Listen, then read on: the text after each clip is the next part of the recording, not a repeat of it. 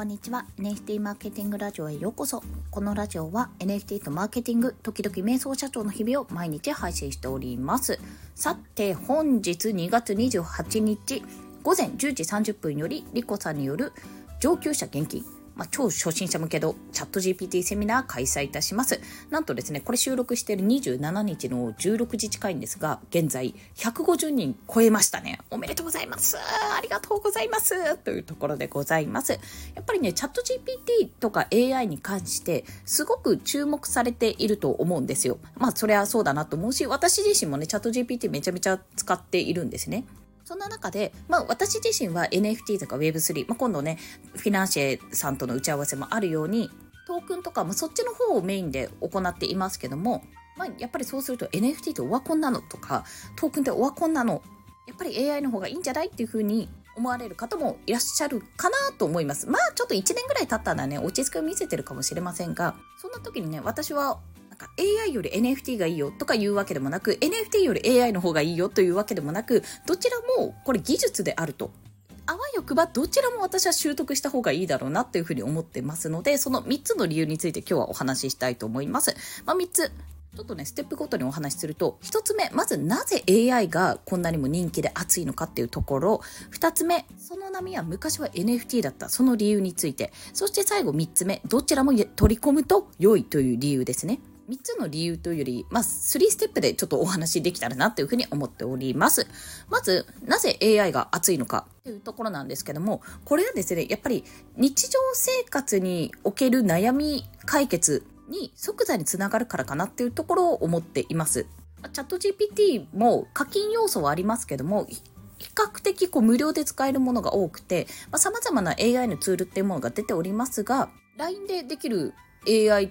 えー、イラストか、イラストを描ける、無料で1日3枚まで描けるとか、まあそういったものも出ているんですよ。で、やっぱり何よりね、無料で実践ができる、今まで自分ができなかったこと、まあ可愛い絵を描くとか、そういったことが無料で実践できるというところがまず一つ大きな点だと思うんですね。ちょっと便利になったぐらいじゃなくて、結構劇的に便利になるっていうところが大きな点かと思います。それを無料でできるというところもね、やっぱ強いですよね。そして二つ目が、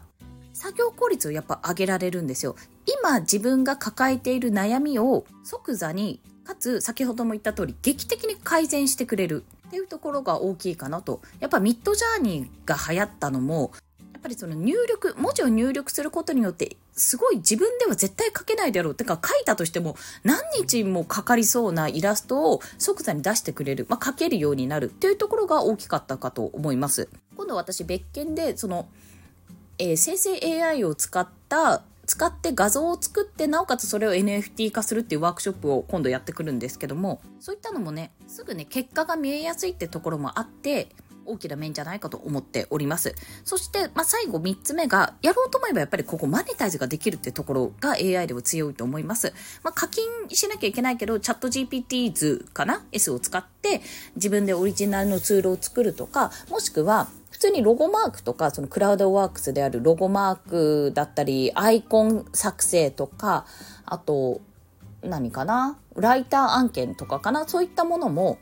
AI 現金とかね、書いてない限りですと、まあ、提案ができるっていうところもあって、そこで仕事につながるってこともあるかと思います。そういった部分も含めて、様々なテクニックは必要であるものの、AI という技術に関して割とこうハードル低く参加ができるっていうところは大きな点じゃないかなというふうに思っています。で、まあ、2番目に、これ昔はこの熱狂っていうのは NFT であったんだよってところをお伝えすると、NFT ってやっぱり技術的にすごく、すごい革命をもたらしているんですね。まあ、通常だったらデジタル上で、まあ、イラストとかどんなに素敵なアート作品を描いたとしても、全部コピーされて、今ごめんなさい、なっちゃった。まあ、全部コピーをされて、価値自体がやっぱ薄まってしまう。なんならどれが本物かわかんないって状態が出てきてしまっていたものが、一つ一つ、まあ、ナンバリングが振られて同じ画像だとしても別物としてちゃんと扱えるようになり一体どれが本物かっていうのを判断する基準がね、出来上がる。まあ、そこさえ見ればわかるっていうような状況になってるのが強いかと思います。で、そこから、やっぱ NFT にすれば、比較的ね比較的ですよいろんな人が稼げた時代がやっぱあったんですよ2022年ぐらいかなそれはもちろんイラストレーターさんがすっごい素敵なイラストを描いて売れたっていうのもそうだしジェネラティブコレクションをね自分たちでイラストレーターさんクリエイターさんとかにお願いして、まあ、作ってそこでまとまった資金を調達することもできたし結構その NFT を作るにしても画像を用意してしまえば割とね、画像を入れて名前決めてとか、あとガス代払ってってことすればすぐ NFT 化できるっていうところも大きな点だったかと思います。しかし、そこの売れたっていうのは、まあ、ちょっと盛り上がっていた時期があったからこそなので、まあ、その時期でも私は売れなかったコレクションとかありましたけど、そこの波がなくなっちゃって一気にね、なぎになってしまった時に、まあ、再現性がなくなってしまった。ただただ NFT ってだけだと売れなくなってしまった。ってところがやっぱり大きな点かなと。それに比べると AI は今の自分の活動とかやってることを、まあ、作業効率化につなげるとか、なんていうのかな、スキルそのものを身につけるようになったというのかな。NFT の方がよりコンテンツ、まあ、商品とかプロダクトに近いものがあって AI の方がより技術に近いものがあったっていうところかと思うんですね。あとは NFT はやっぱりまだ触れてない。まあ、AI も触れてない人が多いですけども、NFT もなかなかこう、購入までに至らないっていう方が未だ多いというところも、まあ、この再現性がなくなってしまったというところが一つあるのかと思います。まあ、再現性がなくなったというより、やっぱりね、物を売るにはちゃんとそこに計画とかどうやったら売れるのかとか、まあ、そういったことをちゃんと考えなきゃダメだよねって今までが逆に売れすぎたんだよねというところで、まあ、一度スタートに戻るっていうような感じになったんだと思います。でそれらを踏まえてじゃあやっぱり今だったら AI の方がいいのかって言ったら AI もおそらく今後ね使う人が爆増した場合それだけ珍しいスキルではなくなると思うんですね。誰もが使えるようになる。ってか誰もが使えるからこそちょっとやそっと AI で作ったぐらいだったら、あ、これ別に他の人にもできる。なんなら自社の社員さんができるから別にいいや、みたいな感じになると思いますし、誰もが持っているようなスキルになりつつある。ちょっと専門性を帯びるのもなかなか難しくなってくるんじゃないかと思います。え、じゃあそしたら AI も NFT もダメなのっていう話になっちゃうんですが、そうじゃなくて、これやっぱりどちらも取り込むと私はいいと思ってるんですね。現状自分も NFT プロジェクトをやっているし、プラス AI も自分で、あ、こういうことできるんじゃないってことを思いながら、今ちょっと試してる段階ではあるんですけど、やってみて思ってるのは、単純にどっちも技術なんですよ。素晴らしい技術なんです。で、それをマネタイズまで持っていけるかどうかは、本当その状況ね、市場の状況とか市況とか、売り方とか、どういう切り口で出すかによると思っているんですよ。で、AI の方が広まったのは、AI の方が単に私は日常に近かったからだけだと思ってるんですね。やっぱり面白いし、実際にやってみてすごいと思うし、便利になるし、それが結果が見えやすかったのが AI だと思うんですよ。で、その AI はすごいフロントとか、まあ、手前の商品とかね、あとフックとして興味を引かせるためのものとしてはものすごく効果があると思うし、まあ、実際にやってみてすごく便利だと思ってます。てか便利だから使ってるわけですからね。でも、それ NFT においても、また NFT が流行ったらそっちがフックになるかもしれないし、流行らなかったとしても、じゃあ NFT を使って、まあなんだろうな、リコさんだと AI のラボを開いているんですね。まあ、クローズドのコミュニティをやっているんですけども、そこで、まあ、ある程度、なんだろう、1年間入っている人は、